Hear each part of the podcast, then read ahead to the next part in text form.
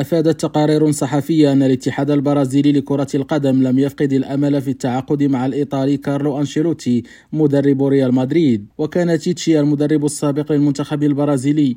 قد غادر منصبه عقب خروج السيليساو من دور الثمانية بكأس العالم في دجنبر الماضي. وبحسب وسائل الإعلام المحلية فإن الاتحاد البرازيلي نفى أن أنشيلوتي سيتولى المهمة في منتصف الموسم لكنه لم يتخلى عن الأمل في التعاقد معه في الصيف. وأضافت أن الاتحاد البرازيلي ليس مستعدا للتخلي عن أنشيلوتي ولذلك قام بتعيين رامون مينيزيس مدربا مؤقتا لأنه من غير المرجح أن يرحل كارلو عن الريال قبل نهاية الموسم. وكانت تقارير صحفية إسبانية قد أفادت برغبة إدارة ريال مدريد في التخلي عن خدمات أنشيلوتي لكن ليس واضحا إذا كان بنهاية هذا الموسم أو بنهاية عقده الموسم المقبل. ونفى الاتحاد البرازيلي في وقت سابق الأخبار التي أكدت أن أنشيلوتي سيتولى المهمة بشكل دائم في الوقت الذي يمتد عقده مع الريال حتى يونيو من العام المقبل. خالد التوبة ريم راديو برازيليا.